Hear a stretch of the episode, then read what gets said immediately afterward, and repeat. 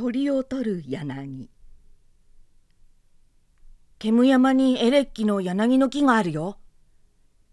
藤原慶次郎が出し抜けに私に言いました。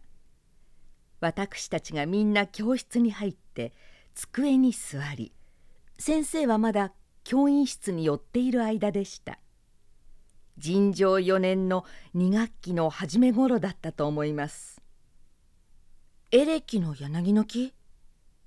と私が尋ね返そうとしました時慶次郎はあんまり短くて書けなくなった鉛筆を一番前の源吉に投げつけました。源吉は後ろを向いてみんなの顔を比べていましたが素早く机に顔を伏せて両手で頭を抱えて隠れていた慶次郎を見つけるとまるで怒り出して「何するんだい慶次郎。何するんだい!」なんて高く叫びました。みんなもこっちを見たので私も大変決まりが悪かったのです。その時先生が鞭や白木や地図を持って入ってこられたもんですからみんなはにわかに静かになって立ち源吉ももういっぺんこっちを振り向いてから席のそばに立ちました。慶次郎も顔を真っ赤にしてくつくつ笑いながら立ちました。そして礼が済んで授業が始まりました。私は授業中もその柳のことを早く慶次郎に尋ねたかったのですけれどもどういうわけかあんまり聞きたかったために言い出しかねていました。それに慶次郎がもう忘れたような顔をしていたのです。けれどもその時間が終わり礼も済んでみんな並んで廊下へ出る途中私は慶次郎に尋ねました「さっきの柳の木ね煙山の柳の木ねどうしたっていうの?」慶次郎はいつものように白い歯を出して笑いながら答えました「今朝ゴンベイ茶屋のとこで馬を引いた人がそう言ってたよ。煙山の野原に鳥を吸い込む柳の木があるってエレキらしいって言ったよ。行こうじゃないか見に行こうじゃないかどんなだろうきっと古い木だね。私は冬によくやる木片を焼いて髪の毛にこするとゴミを吸い取ることを考えながら言いました「行こう今日僕家へいっぺん帰ってから誘いに行くから。待ってるから」私たちは約束しました。そしてその通りその日の昼過ぎ私たちは一緒に出かけたのでした。ゴンベイ茶屋の脇からそば畑や松林を通って煙山の野原に出ましたら向こうには毒ヶ森や南昌山が大変暗くそびえその上を雲がギラギラ光ってところどころには竜の形の黒雲があってどんどん北の方へ飛び野原はひっそりとして人も馬もいず草には穂がいっぱいに出ていました。どっちへ行こう？先に河原行ってみようよあそこには古い木がたくさんあるから。私たちはだんだん川の方へ行きました。煙のような草の穂を踏んで一生懸命急いだのです。向こうに毒ヶ森から出てくる小さな川の白い石原が見えてきました。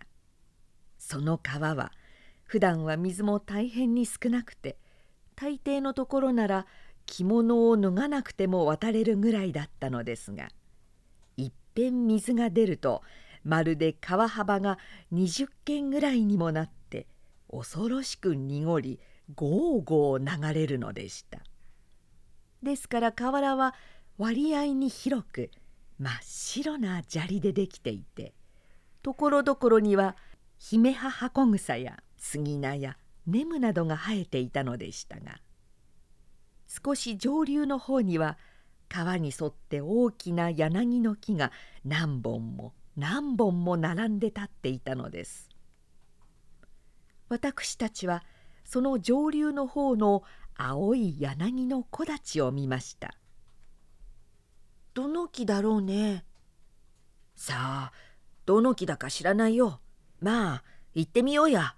鳥が吸い込まれるって言うんだから見たらわかるだろう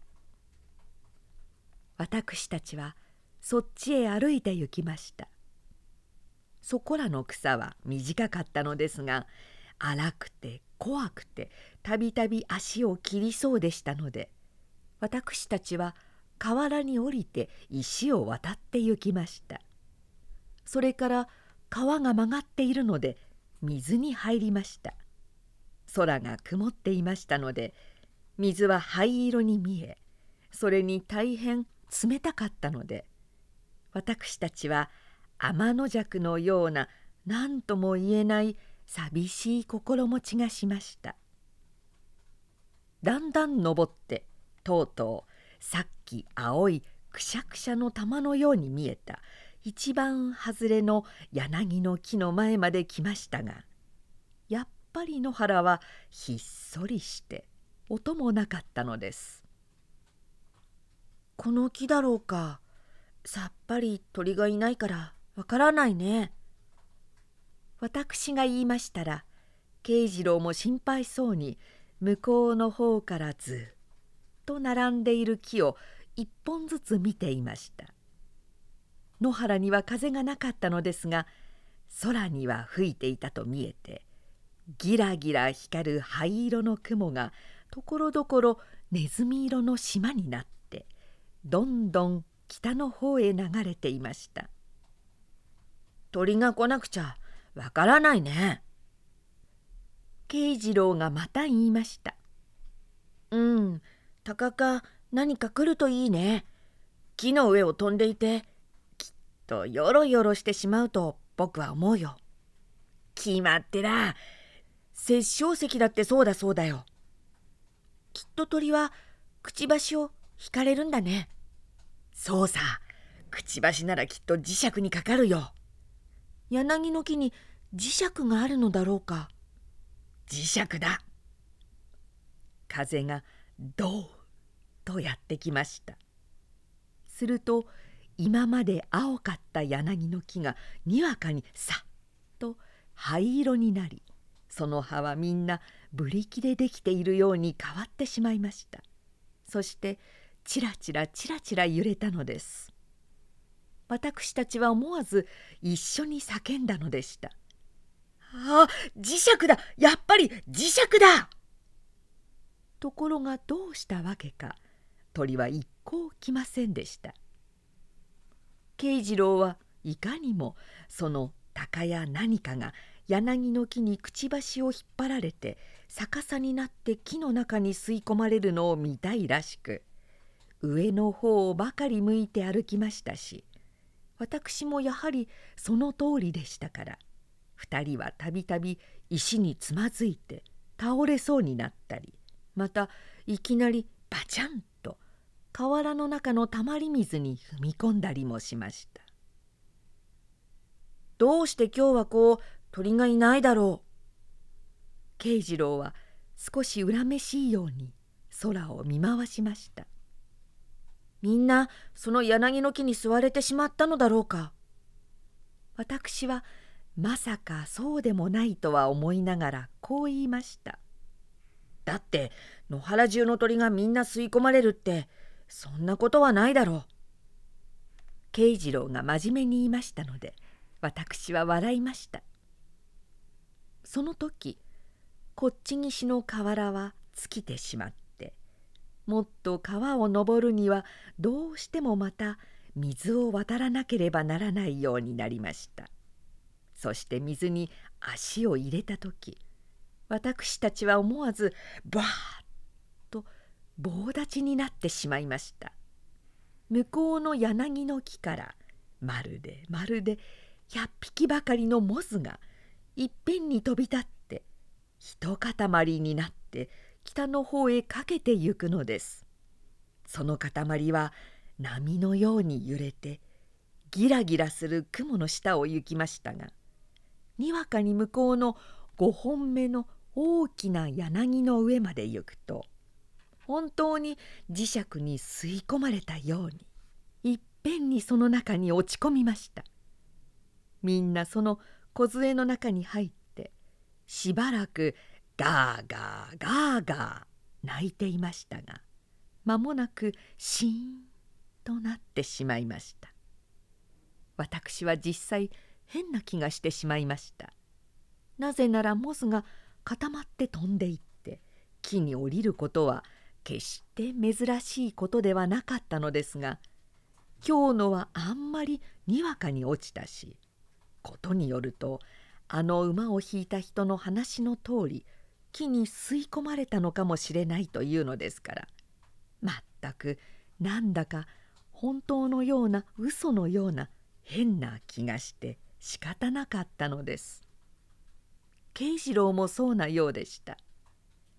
水の中に立ったまましばらく考えていましたが気がついたように言いました「今のは吸い込まれたのだろうか」「そうかもしれないよ」どうだかと思いながら私は生返事をしました「吸い込まれたのだね。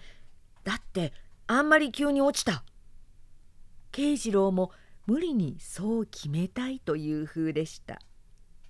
もう死んだのかもしれないよ。私はまたどうもそうでもないと思いながら言いました。死んだのだね。死ぬ前苦しがって泣いた慶次郎がまたこうは言いましたがやっぱり変な顔をしていました石を投げてみようか石を投げても逃げなかったら死んだんだ。投げよ。慶次郎はもう水の中から丸い平たい石を一つ拾っていました。そして力いっぱいさっきの柳の木に投げつけました。石はその半分も行きませんでしたがモズはにわかにガッとなってまるで音符をばらまきにしたように飛び上がりました。そしてすぐ隣の少し低い柳の木の中に入りましたすっかりさっきの通りだったのです生きていたね。黙ってみんな僕たちのことを見てたんだよ。慶次郎はがっかりしたようでした。そうだよ。石が届かないうちにみんな飛んだもんね。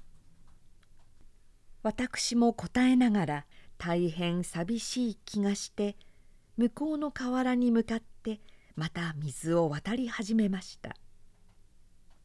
私たちは河原に登って砥石になるような柔らかな白い丸い石を見ました。本当はそれはあんまり柔らかで砥石にはならなかったかもしれませんがとにかく私たちはそういう石をよく砥石と言って他の硬い大きな石に水でこすって四角にしたものです。慶次郎はそれを両手で起こして川へバチャンと投げました。石はすぐ沈んで水の底へ行きことに真っ白に少し青白く見えました。私はそれがまた何とも言えず悲しいように思ったのです。その時でした。にわかに空がやかましくなり見上げましたら一群れのモズが私たちの頭の上を過ぎていました。モズは確かに私たちを恐れたらしく一段高く飛び上がってそれから柳を2本越えて向こうの3本目の柳を通る時また何かに引っ張られたようにいきなりその中に入ってしまいました。けれどももう私も慶次郎もその木の中でモズが死ぬとは思いませんでした。慶次郎は本気に石を投げたのでしたがモズはいっぺんに飛び上がりました。向こうの低い柳の木からもやかましく泣いてさっきの鳥が飛び立ちました。私は本当に寂しくなってもう帰ろうと思いました。どこかにけれど本当の木はあるよ。慶次郎は言いました。私もどこかにあるとは思いましたがこの川には決してないと思ったのです。他へ行ってみよう。野原のうちどこか他のところだよ。他へ行ってみよう。私は言いました。慶次郎も黙って歩き出し私たちは河原から岸の草原の方へ出ました。それから六ヶ森の麓の黒い松林の方へ向いて狐の尻尾のような茶色の草の方を踏んで歩いて行きました。そしたら慶次郎がちょっと後ろを振り向いて叫びました「あごらんあんなにいたよ!」私も振り向きました。モズがまるで千匹ばかりも飛び立って野原をずっと向こうへかけてゆくように見えましたが今度もまたにわかに一本の柳の木に落ちてしまいました。けれども私たちはもう何も言いませんでした。鳥を吸い込む柳の木があるとも思えずまた鳥の落ち込みようがあんまりひどいのでそんなことが全くないとも思えず本当に気持ちが悪くなったのでした。もうダメだよ。帰ろう。私は言いました。そして慶次郎も黙ってくるっと戻ったのでした。けれども今でもまだ私には柳の木に鳥を吸い込む力があると思えて仕方ないのです。